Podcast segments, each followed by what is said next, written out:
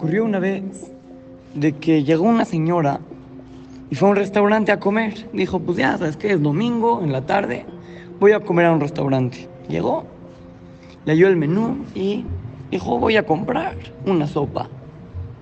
dijeron, claro señora, hay muchos tipos de sopa, ¿cuál quiere? Escogió una sopa de verduras. Está bien, se la trajeron. De repente la señora le llama al mesero y le dice, mesero, mesero, venga tantito.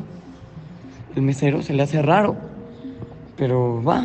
Le dice, ¿qué? ¿Qué pasó? Se le acabamos de traer la sopa. Está muy caliente, quiere que le ponga un hielo. Y la señora en vez de contestarle, le dice, señor, señor, pruebe la sopa. ¿Para qué quiere que pruebe la sopa? ¿Qué? A lo mejor le falta condimento, quiere que la lleve a condimentar. Señor, pruebe la sopa el mesero como que se, le estaba haciendo muy raro, ¿qué, qué está pasando acá? Entonces llega y le pregunta a la señora, señora, a lo mejor su sopa está muy fría y quiere que se la calentemos otro rato. Señor, ya déjeme de hacer preguntas, pruebe la sopa. Está bien, el mesero, pues se le hizo rarísimo que un cliente le pida que pruebe la sopa.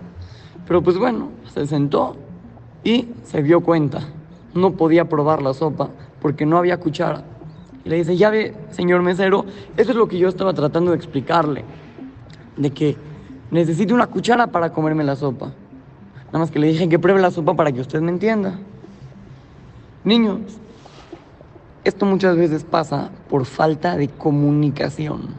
De repente una persona le dice al otro algo así chiquito y, y, se refiere a una cosa y el otro lo entiende diferente y se empiezan a generar pleitos y se empiezan a generar peleas que duran muchísimos años solo por un malentendido.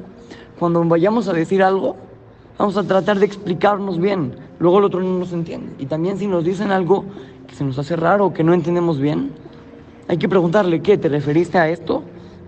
Porque muchas veces la falta de comunicación puede generar muchos problemas. Siempre que vayamos a comunicarnos con otra persona, con otro amigo, con, con quien sea, vamos a fijarnos de que nos entienda y le expliquemos bien todo lo que pasa.